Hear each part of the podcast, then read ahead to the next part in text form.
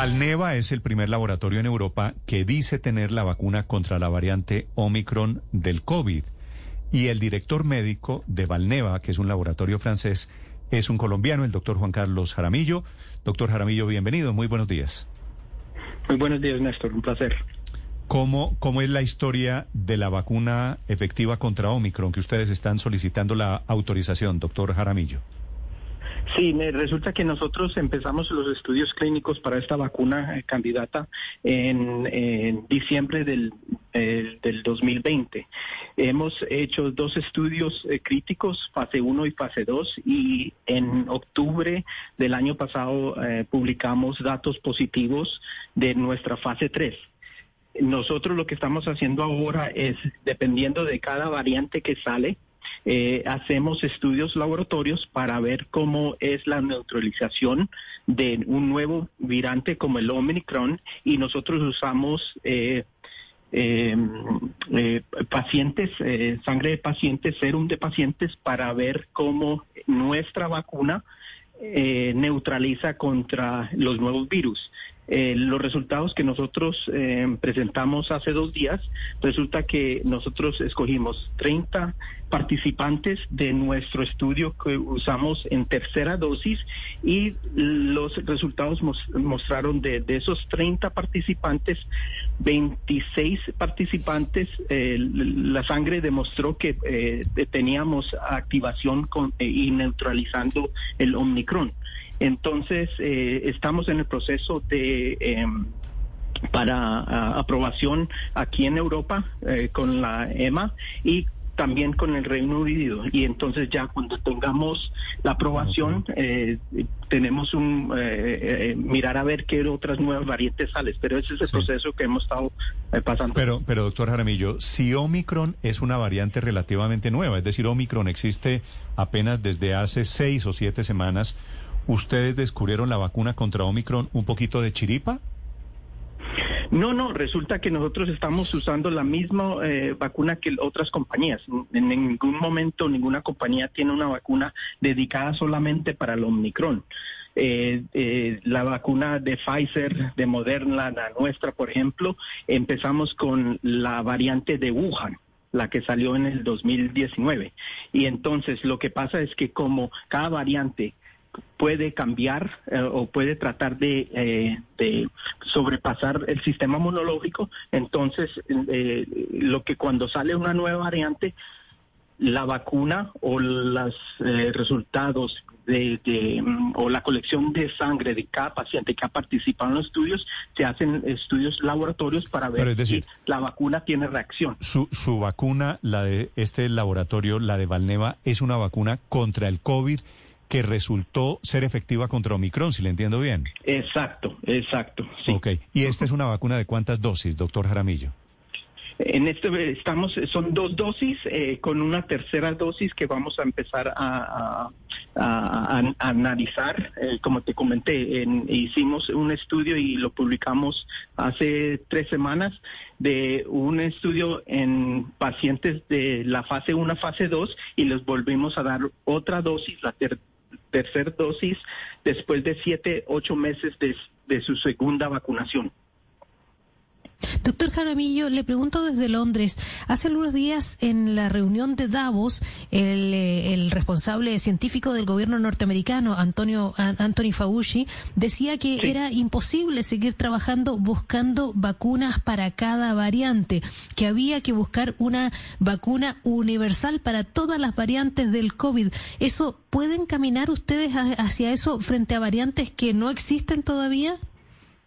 Eso sería un gran eh, logro. Yo sé que, por ejemplo, el ejército americano en Walter Reed Medical Center están tratando en este momento de crear cierta ah, vacuna un universal, una, una vacuna universal. En la situación es, que como no sabemos si van a ser nuevos variantes en el futuro, entonces es un poco difícil establecer algo universal en este momento. Doctor Jaramillo, quería preguntarle sobre eh, los suministros, si tiene algún contrato de suministro con la eh, Unión Europea eh, para las vacunas y si el laboratorio tiene la capacidad de producirlas. Le hago la pregunta porque el año pasado el Reino Unido canceló al laboratorio un pedido de unos 1.600 millones de dólares por la incapacidad precisamente de poder cumplir con la fabricación de las vacunas.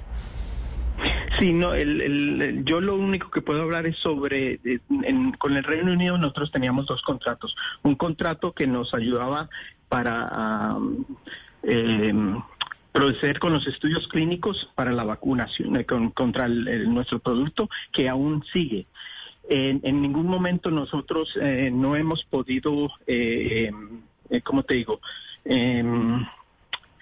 En el sentido de que, que, nunca nosotros digo que nunca podemos producir. Eh, tenemos dos fábricas que están en, función, una eh, que empezó a, producir eh, la vacuna en enero del, año pasado y el otro lo estamos terminando por el momento. Nosotros en esto, en octubre, creo en noviembre del año pasado, firmamos un contrato con la Unión Europea por 60 millones de dosis.